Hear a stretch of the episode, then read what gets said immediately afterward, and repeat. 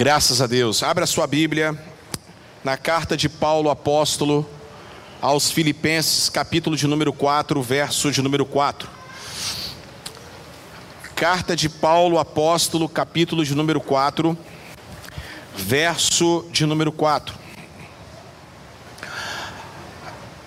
Na versão corrigida está assim: Regozijai-vos sempre no Senhor. Outra vez eu digo, regozijai-vos. Na versão atual, minha versão aqui atual, diz um pouquinho diferente. Alegrem-se sempre no Senhor.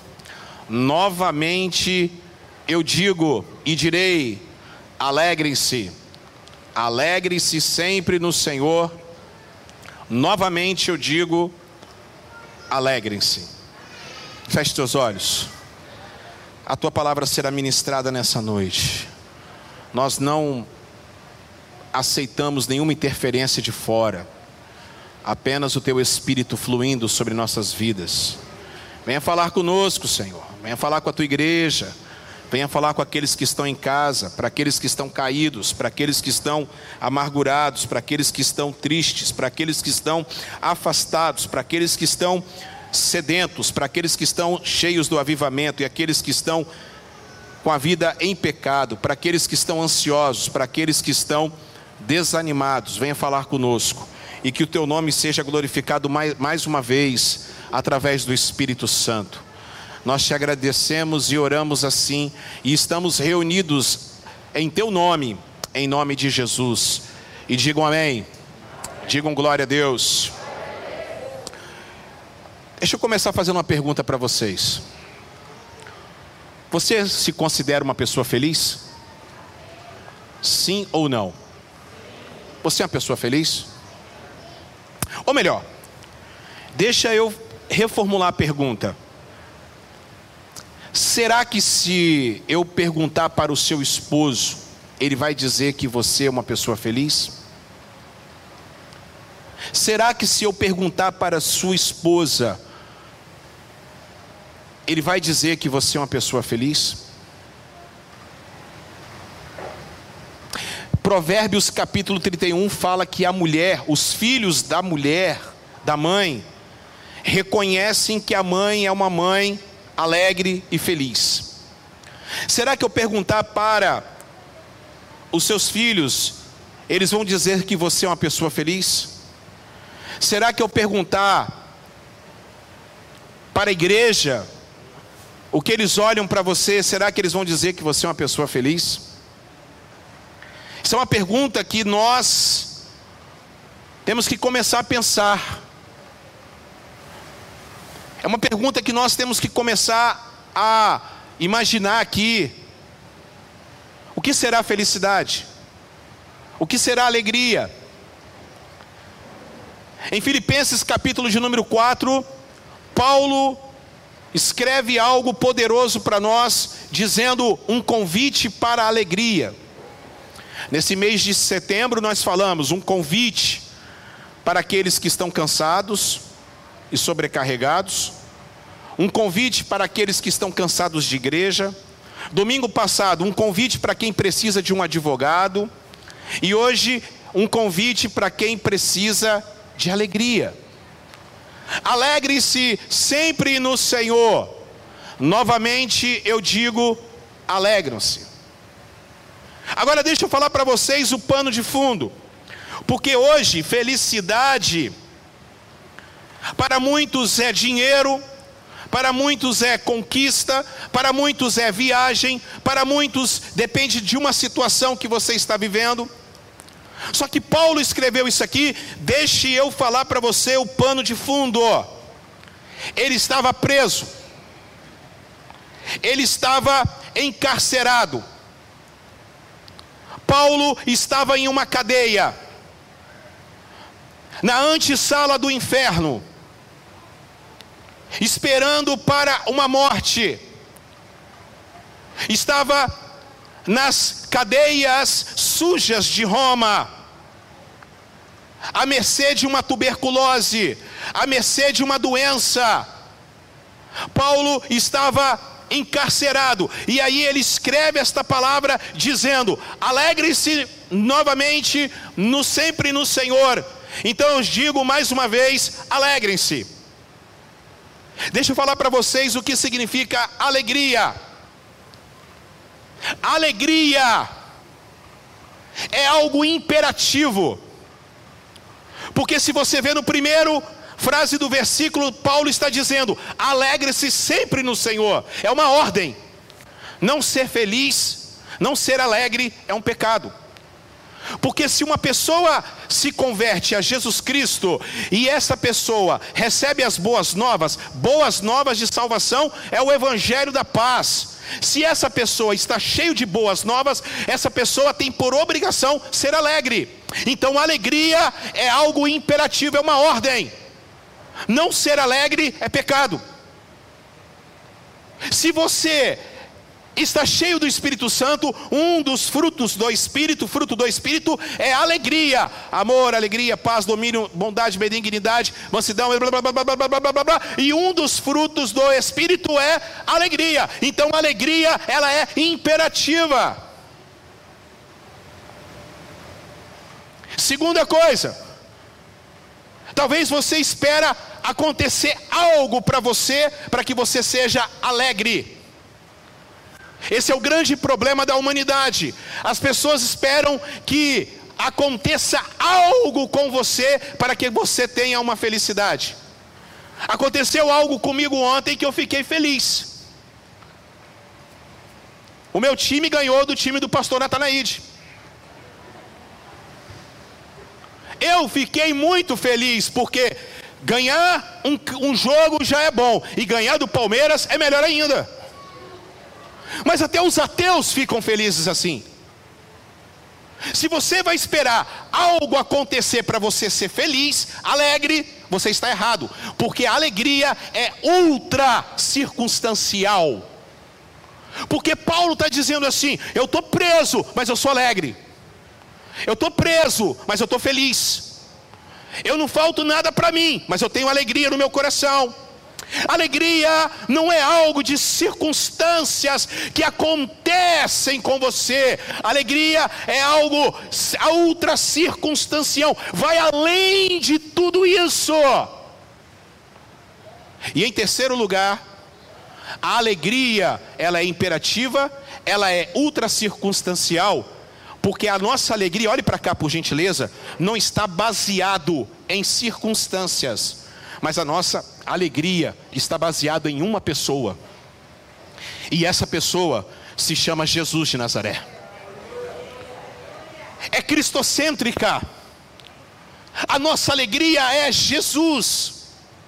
Então você pode passar a pior situação do mundo, mas você não deixa de ser feliz, alegre, porque a sua alegria é Jesus. Porque Jesus, ao falar o sermão do monte, em Mateus capítulo de, número 5, ele disse: estando Jesus olhando a multidão, pediu para que todos se assentassem, então começou a ensinar, dizendo: Bem-aventurado aqueles que são pobres de espírito, porque dos tais é o reino dos céus. Bem-aventurado aqueles que choram, porque eles serão consolados. Bem-aventurado os que são mansos, porque eles herdarão a terra. Bem-aventurados que têm fome e sede de justiça, porque eles serão fartos. Bem-aventurados os pacificadores, porque eles verão a Deus. Bem-aventurado, bem-aventurado, bem-aventurados sois vós que são perseguidos. As bem-aventuranças é só para gente complicada, é só para gente pobre, pobre póticos, aqueles que são humildes, aqueles que precisam esvaziar-se para poder ouvir mais de Deus. Ele está dizendo assim: bem-aventurado, felizes são aqueles que choram, porque eles eles serão consolados. Mas, meus amados irmãos macários, oh meus amados irmãos, aqueles que são afortunados, como diz a palavra bem-aventurado, Jesus está falando assim: só é feliz aquele que caminha, aquele que caminha junto comigo. A palavra de Deus é clara: Jesus é a alegria do crente. A sua alegria não está no homem, a sua alegria não está em coisas, a sua alegria está não é ultra circunstancial. Se você não entender que a sua alegria ela é Jesus, você nunca vai conseguir achar o que é felicidade. Você nunca vai conseguir entender o que é felicidade. E aí, meus amados irmãos, a gente descobre que a alegria, além de ser imperativa, a alegria é ultra circunstancial, a alegria também, ela é cristocêntrica, porque a nossa alegria é Jesus. Fala para quem está do seu lado, a sua alegria tem que ser Jesus. Mas por quê? E você não precisa ser psicólogo, psiquiatra, profeta. Você não precisa saber teologia para entender que tem um monte de gente dentro da igreja que não é feliz. Tem um monte de gente dentro da igreja que não é alegre, que não tem alegria no seu coração. Você não precisa ser pastor, você não precisa ser profeta. Deus não precisa vir em revelação para você, para você olhar para uma pessoa e você ver que essa pessoa está com a vida toda destruída. Mas como assim? Se Jesus dá, traz alegria para nós, se alegria é tudo isso que está no nosso coração, como se eu estou aqui buscando a presença de Deus, como que eu estou aqui com a Bíblia empunhada em mãos, eu vim no culto todo domingo, mas como que eu não sou feliz? Por que, que eu vejo fulano? Por que, que eu vejo um ateu ser feliz? E eu não sou? Porque você está exposto a vários ladrões da alegria. Há vários ladrões da alegria que estão roubando a sua alegria. Você não percebe, mas você é saqueado. Você não percebe, mas você é toda hora, toda hora surrupiado. Você não está entendendo a situação que está acontecendo. Por isso que você acha que você não é uma pessoa feliz. Lá em 1 Samuel, capítulo de número 30, não precisam abrir. A Bíblia fala que aconteceu uma tragédia em Ziclac. Ziclac era uma aldeia onde estava concentrado Davi e seus homens. Enquanto isso, escute isso, Gabi. Enquanto isso que ele foi para um determinado local, vieram então os filisteus chegaram e devastaram a aldeia. Ziclac foi surrupiada levaram as mulheres e as crianças, mataram quem tinha que matar, sofrimento. Então, Davi, quando chega naquele local, escute o que eu quero falar. Davi, quando chega naquele local, ele vê aquela situação, ele vai chorar, as pessoas choram. Então as pessoas queriam pegar Davi e matar Davi. Olha aqui, olha onde você nos colocou, olha que situação você nos colocou. Mas sabe o que aconteceu? Sabe o que aconteceu? Davi foi orar a Deus e falou: Senhor, restitui. Não é possível. O que, que eu devo fazer? Sabe o que Deus falou para ele? Vai lá, porque eu vou restituir tudo aquilo que o diabo tomou de você. Está na hora de você voltar à alegria, gente. Você está passivo, sentado, olhando Satanás jogar e você está aí se entupido de remédio. E nada contra o remédio, pelo amor de Deus. Mas isso não pode ser a solução da sua vida. Você não pode chegar aqui todo domingo e ir embora da mesma forma que você entrou. Você precisa ser eletrocutado com uma descarga, aleluia, do Santo Espírito de Deus sobre a sua vida. Você precisa mudar a sua história. Você precisa, e quem quer mudar a sua história, levante a sua mão. Deus falou assim: Davi, vai lá, Davi, porque eu estou contigo. Você vai restituir tudo aquilo que o diabo tomou. Isso é brincadeira, não, isso é coisa séria, irmãos. Agora, quem é que está roubando a sua alegria? Você já identificou? Fernando, você já identificou? Minha irmã, você já identificou quem é que pode estar roubando a nossa alegria? Eu quero apresentar para vocês quatro ladrões da alegria. Eu quero apresentar para você, porque essa carta que Paulo escreveu, olhe para cá. Essa carta que Paulo escreveu, Filipenses, ele escreveu dentro da cadeia e ele escreveu para nós, para que nós possamos, Simone, entender que a alegria ela é real para nós. Paulo escreveu essa carta a ela dizendo assim: Eu vou escrever espero que chegue lá, quem sabe lá em lugares longínquos. Esse lugar longínquo é o Espírito Santo. Barra do Jucu. Algum pastor um dia vai ler essa carta. Escreva, Paulo, porque eu estou te colocando essas palavras em nome de Jesus. Primeiro ladrão da alegria, olhe para cá. Primeiro ladrão da alegria. Em primeiro lugar, as circunstâncias. Olha só o que diz a palavra em Filipenses, capítulo de número 1, verso de número 12. Se você puder colocar, coloque aí para mim, por gentileza. Filipenses, capítulo de número 1, verso de número 12. Escute isso, o que diz a palavra de Deus. Quero que saibam, irmãos, que aquilo que me aconteceu tem, ao contrário, servido para o progresso do Evangelho. Nada tira a sua paz e a sua alegria do que as circunstâncias da vida. Você acorda cedo, toma o seu café, vai trabalhar. De repente, você está trabalhando de carro, o carro bate. Quem já aconteceu isso com você? Quem já aconteceu isso com você? Tira a sua alegria. Sim ou não?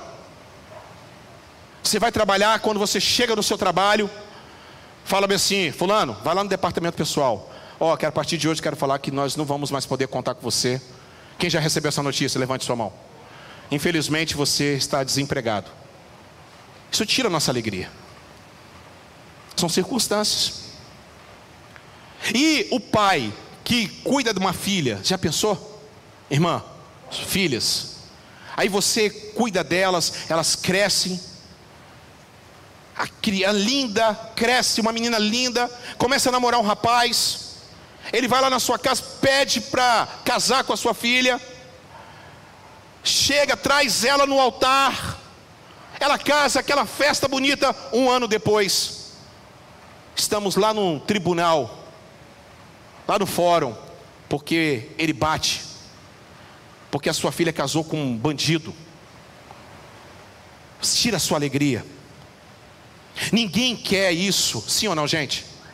Ninguém quer isso, sim ou não, gente? Ninguém, isso tira a nossa paz. Isso tira a nossa alegria, sim ou não, gente? Circunstância dessa forma. Você casou, você se dedicou a vida a uma pessoa e de repente essa pessoa te traiu. Você foi abandonado por essa pessoa. Isso tirou a sua alegria. Aí hoje você está aí tomando remédios. As circunstâncias da vida faz isso. Talvez você perdeu tudo. Perdeu tudo. Outra coisa, você chega, vai no médico e de repente você recebe um diagnóstico. Você está com uma doença, está com câncer, está com uma situação difícil. Isso tira o seu chão. Isso tira a sua paz. Cadê o pastor Natanaide? Ah, está ali. Isso tira a sua paz. Então Paulo vai escrever assim: Eu quero que vocês saibam, meus irmãos, que aquilo que me aconteceu tem, ao contrário, servido para o progresso do Evangelho. Ele estava preso. Ele estava preso. O que aconteceu com ele não tirou a alegria de Paulo. Vamos lá? Esse homem foi viajar na primeira viagem missionária.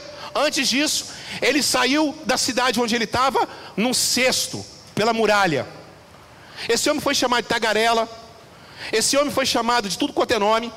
Esse homem levou pedrada, esse homem levou chicotada, esse homem levou varada, esse homem levou picada de cobra, esse homem foi chamado de embusteiro, esse homem arrumou problema, chamaram, xingaram a vida, chamaram ele, xingaram ele, foi chamado de herege. Esse homem sofreu fome, frio, nudez. Esse homem teve problemas seríssimos. Esse homem foi para Roma. Esse homem chegou em Roma, foi preso. Esse homem ficou dois anos preso. Esse homem foi acusado de ter incendiado Roma. Quando quem foi que fez isso foi o diabão do Nero. E quando chega no último momento da vida dele, esse homem vai escrever assim: Combati o bom combate, acabei a carreira, guardei a fé e você está aí.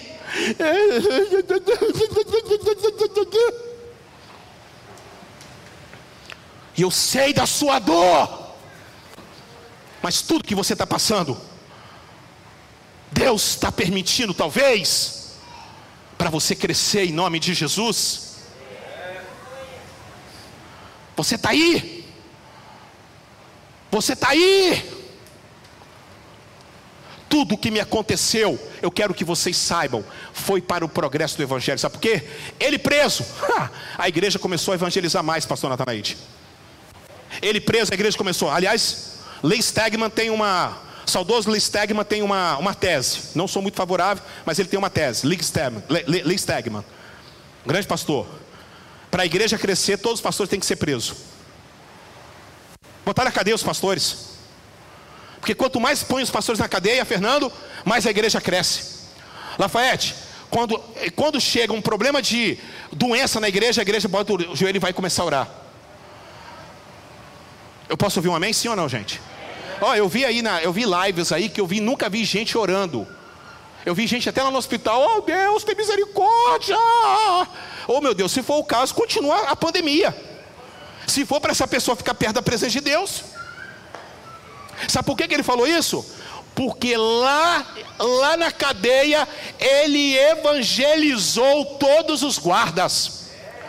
Os guardas da pretorianos chegavam lá, ele metia 412 na galera. Hebreus 412. Ele chegava e falava assim: ó, haha, deixa eu falar, eu estou pregando o evangelho para você. Com Paulo não tinha essa não. Tá preso, tá em casa, tá no trabalho, não importa na praia, não importa. Ontem, ontem eu fui lá na ponta da fruta ver a, a pista de skate, chegou um malucão lá, todo cabelo rastafário, eu falei: "Deixa eu tirar uma foto sua, brother". Ele falou: Quem é você? Eu falei assim: Eu sou um maluco aqui, quero tirar uma foto sua. E ele chegou, fez uma pose lá, tirei foto dele, peguei o número dele. Ele falou: É mesmo, é para que essa foto? Eu falei assim: Não, eu sou um pastor, eu vim aqui curtir a pista com os meus filhos. Eu quero falar para você que eu gostei do seu cabelo, do seu teto. Cara, onde é que fica a sua igreja? Será que você me aceita lá, mesmo fumando um baseado? Você tem que pregar o evangelho, cara. A sua, a sua tristeza, a sua dor a sua tristeza, a sua dor, ela vai passar em nome de Jesus. Quem toma posse disso, levante a sua mão. A Covid vai passar. Quem toma posse disso, levante a sua mão. E você vai permanecer, sabe por quê? Porque você é uma pessoa que Deus escolheu para estar aqui hoje, para ouvir essa palavra. Você foi escolhido para estar aí na sua casa, mas em nome de Jesus toma posse disso. Sabe por quê? Ele escreveu essas palavras. Se ele não tivesse sido preso, talvez a gente não estaria falando isso aqui hoje.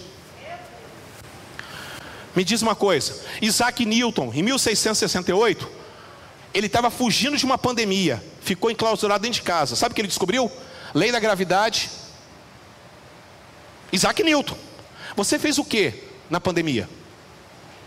Só ficou reclamando? Só reclamou? Responde para mim. Você não fez nada? Não aprendeu nada? Eu aprendi uma coisa. Olha, eu aprendi algo nessa pandemia. Posso falar para vocês? Cara, eu estou dominando esse negócio de, de, de live. Estou dominando esse negócio de live. Agora o web me ensinou a mexer num, uns vídeos lá, de um, aplicativo lá. Agora, meu irmão, meu brinquedinho. Estou gravando aí os vídeos, estou lá metendo, estou metendo. E não é à toa não, hein? Depois que eu comecei a mexer com esse vídeo aí, com esse aplicativo, aumentou em 20 pessoas, é só essa semana aí, o número de pessoas. Tem uma pessoa que falou assim, caramba, eu gostei do seu canal. Seu canal é alegre, seu canal é feliz. Eu falei, obrigado.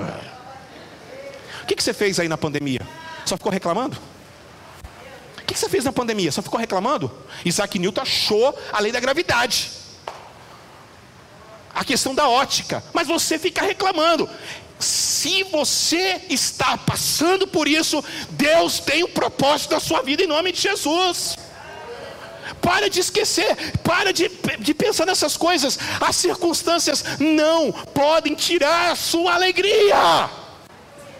Dois, o que tira a nossa alegria? As pessoas. Ah, as pessoas é o que mais tira a nossa alegria. Posso falar? Posso ouvir um amém? Sim ou não? Abra sua Bíblia em Filipenses 2. Sempre na atual, na NVI. Isso. Quero que saiba, irmãos. Ah, não, isso aí é o primeiro. Quem, fala para quem está do seu lado, as pessoas tiram a sua alegria. Filipenses capítulo 2, 2, 3 e 5. Filipenses capítulo 2, versículos 3 ao 5. Nada façam por ambição, egoísta ou por vaidade. Vamos ler juntos. Nada façam por egoísta ou por mas humildemente, vamos lá, mas humildemente considere quem? O que? Aham, superiores a quem? Cada um que cuide, não somente dos seus interesses, mas também dos interesses dos outros. Cuidando é ajudando as pessoas. Vamos lá. Seja a atitude de vocês a mesma de quem? Não tem nada neste mundo que tire a sua alegria do que pessoas. Nada neste mundo que tire a sua alegria do que pessoas. E aí é que está a questão: quem é a sua alegria? É a pessoa que está do seu lado ou é a pessoa que está lá em cima, que morreu por você, o nosso Senhor e Salvador Jesus Cristo? Aí deixa eu falar uma coisa: não conseguimos reaver a alegria se a gente não perdoar. O perdão é asfixia, o perdão é a faxina da alma. O perdão é a faxina da alma. O perdão é a sepsia da alma. Quem não perdoa não consegue se libertar.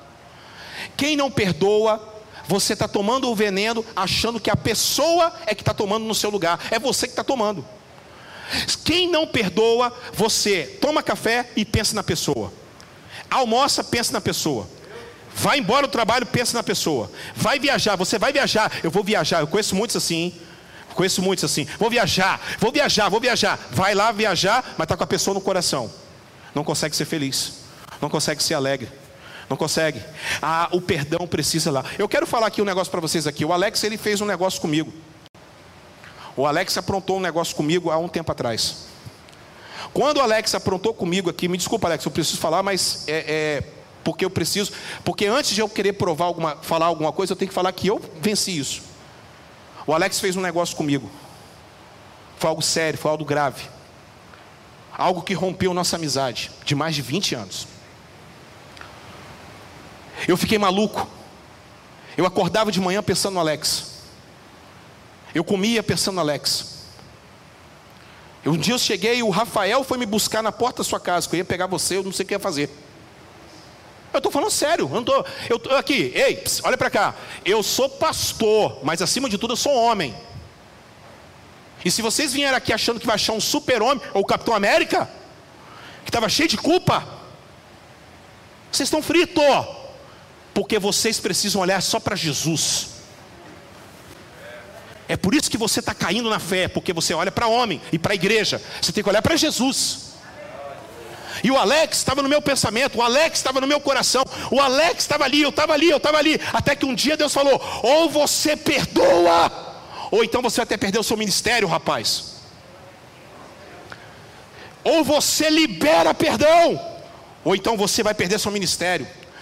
E com muita força, com muita dificuldade, com muita dificuldade, Alex, eu liberei perdão. Sabe onde eu liberei perdão? Lá no trabalho onde eu trabalhava. Sabe quem ministrou meu coração? Um delegado um servo de Deus, mas que for para fazer justiça, tem que fazer justiça.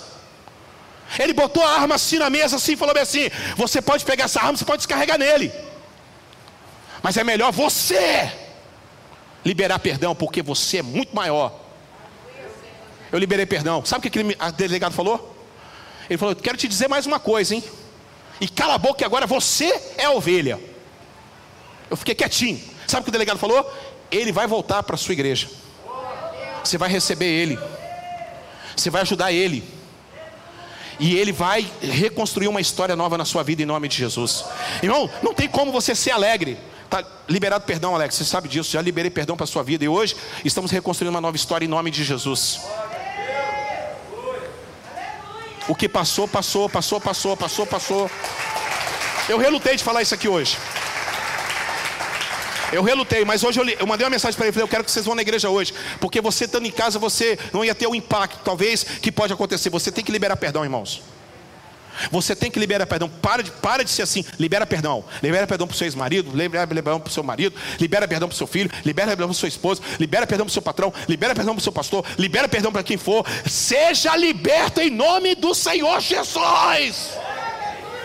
Você tem que liberar perdão porque o perdão é a faxina da alma. Ah, meu Deus do céu, quem está falando aqui é Paulo, o rei da treta.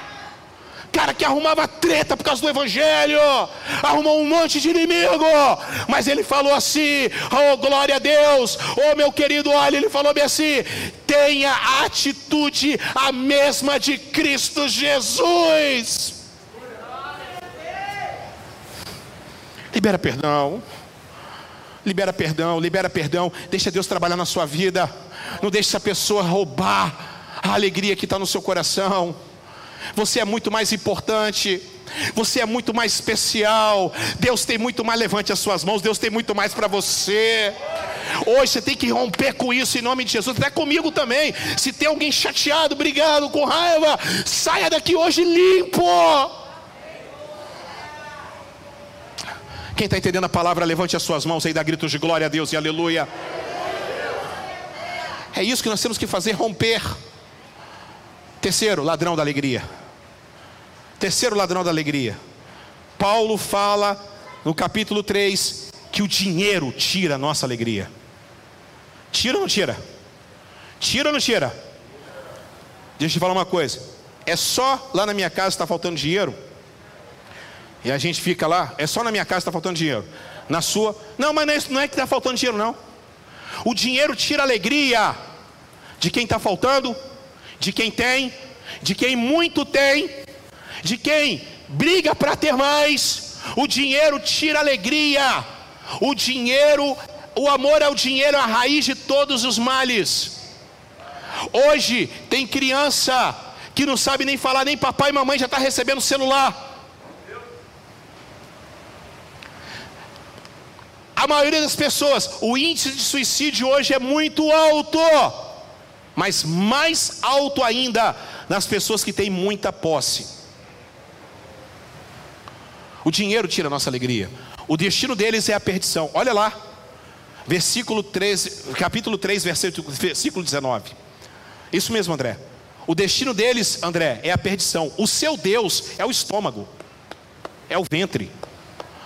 E eles têm orgulho do que, do que é vergonhoso. Só pensam nas coisas terrenas.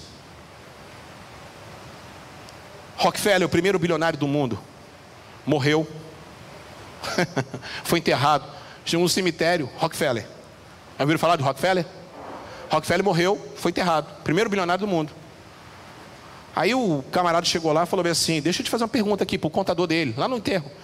Quanto que ele deixou não deixou nada, rapaz. Ele não levou, não.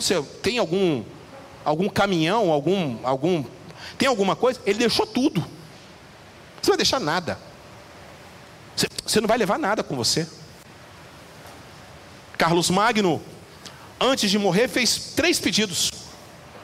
Ele quis uma coroa, ele quis um cetro e a capa, e ele quis um livro antes de morrer, e ele pediu que ele fosse enterrado em pé, na vertical.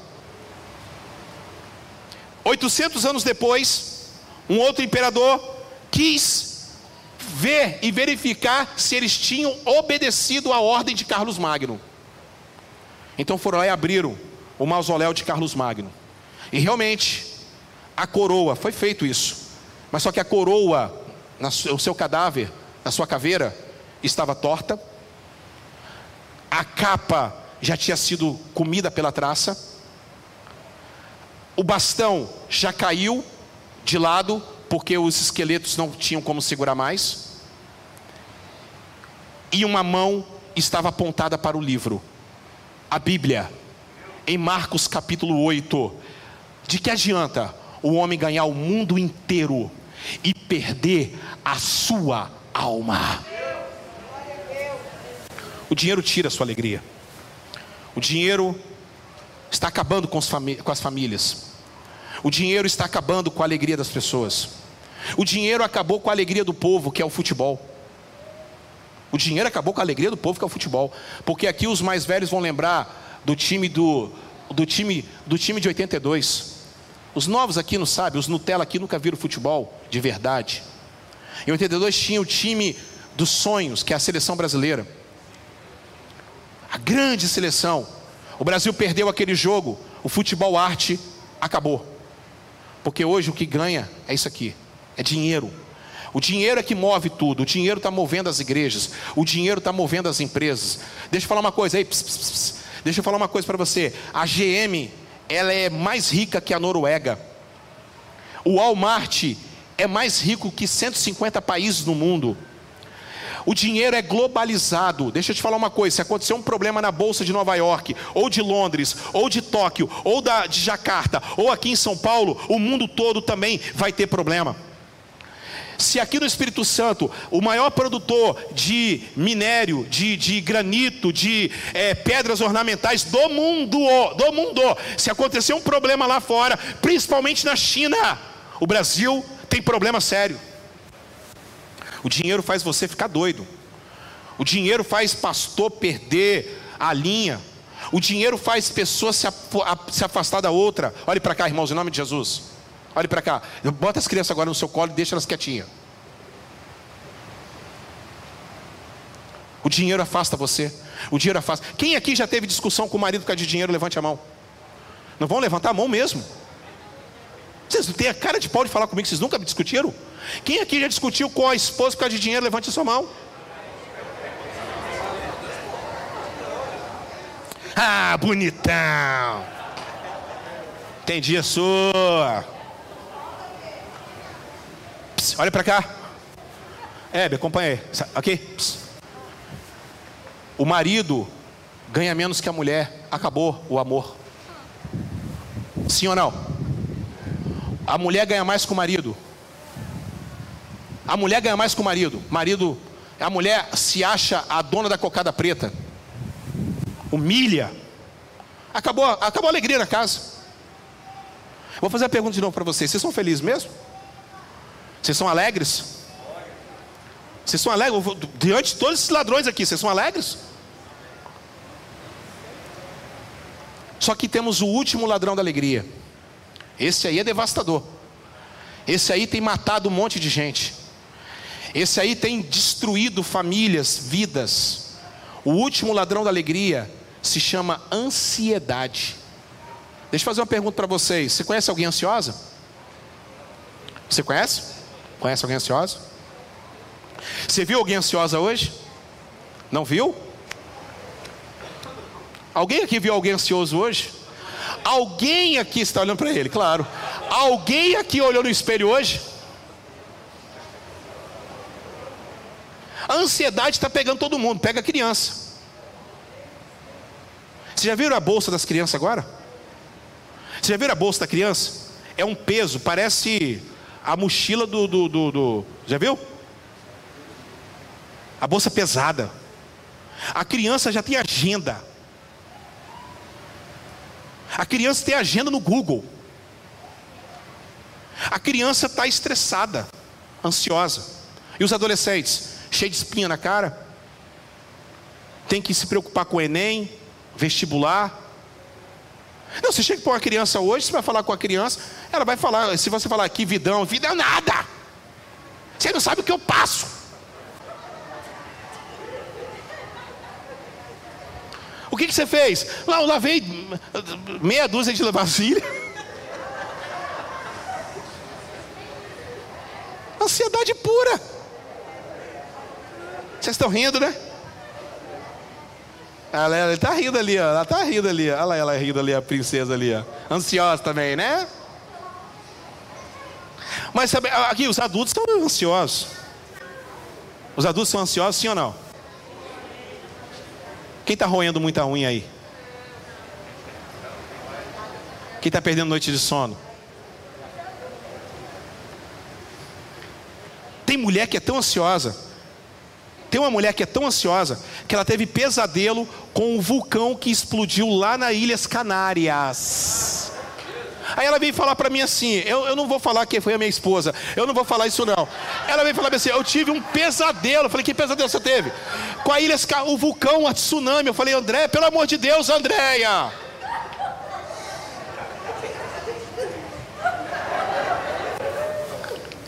Eu já estou até ansioso estou até ansioso. As pessoas estão. As, ei, ps, ps, as pessoas estão. Meu Deus do céu! O negócio está acontecendo lá do outro lado do mundo. E esse frio aqui, será que é por causa do vulcão?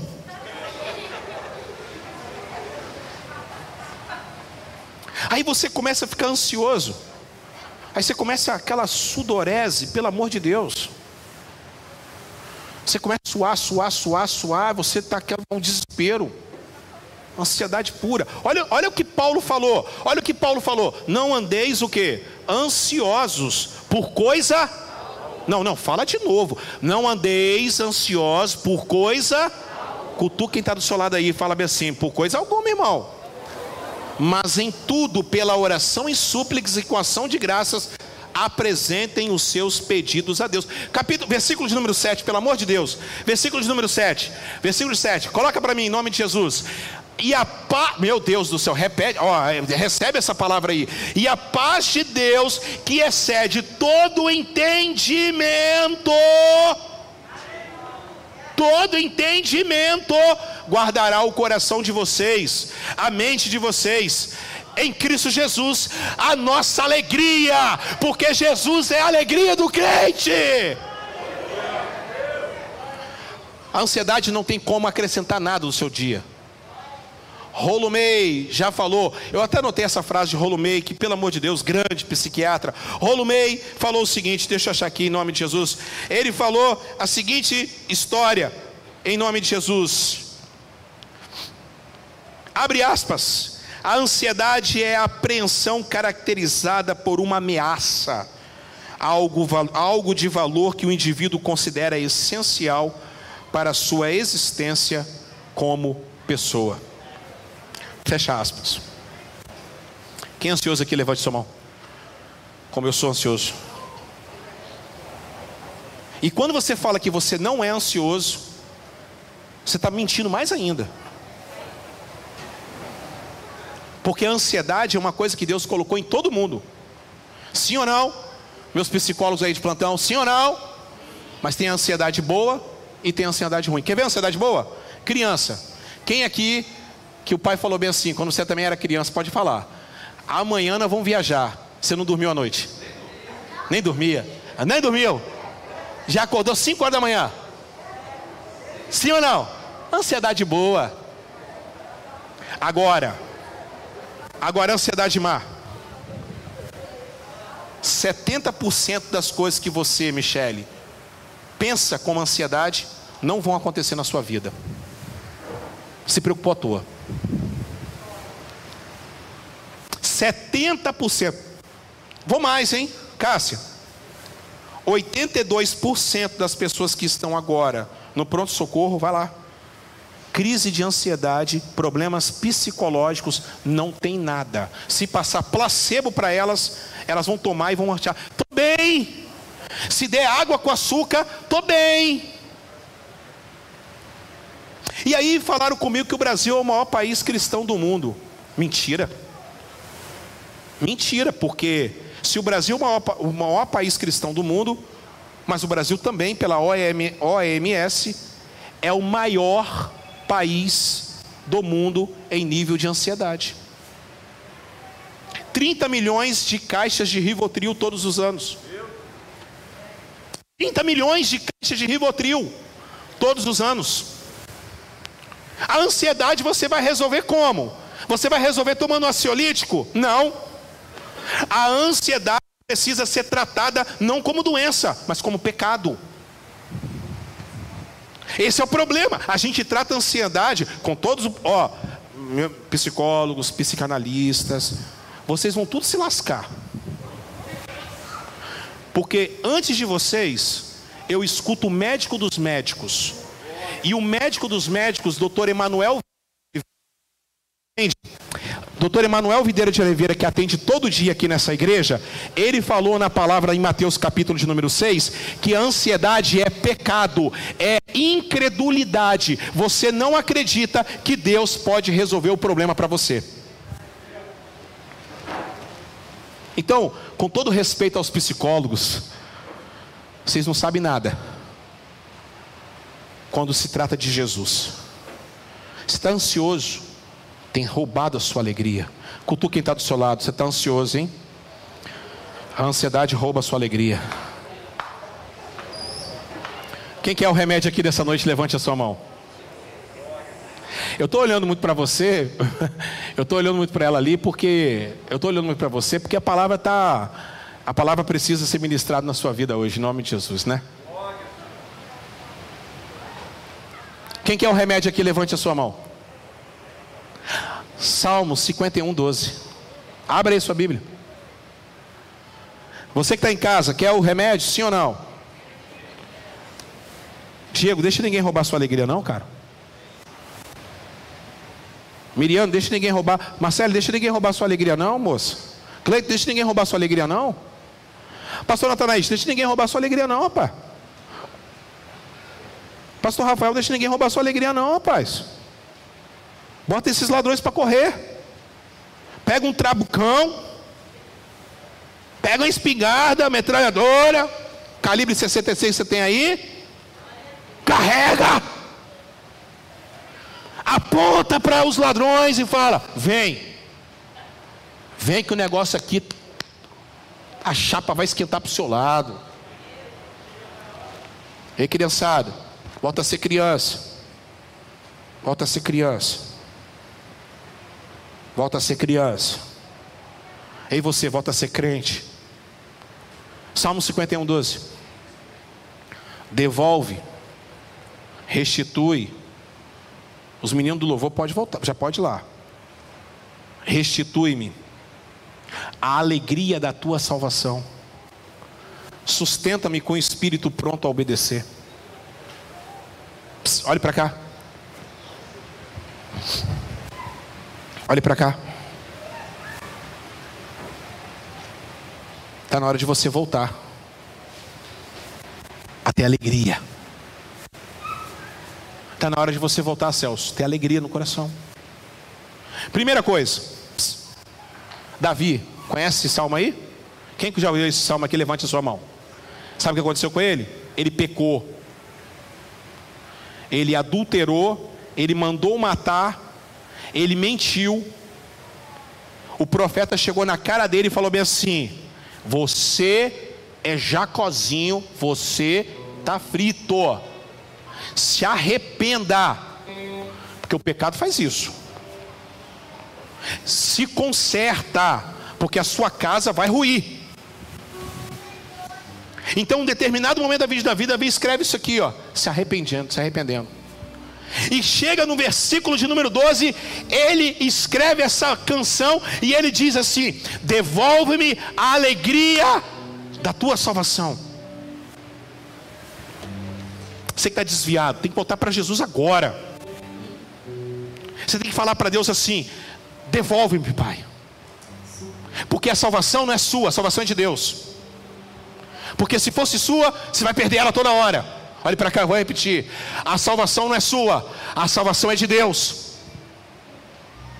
Foi Ele que pagou o preço por você. Então você tem que chegar para Ele e falar assim: Senhor, devolve, devolve a minha, minha salvação, devolve para mim.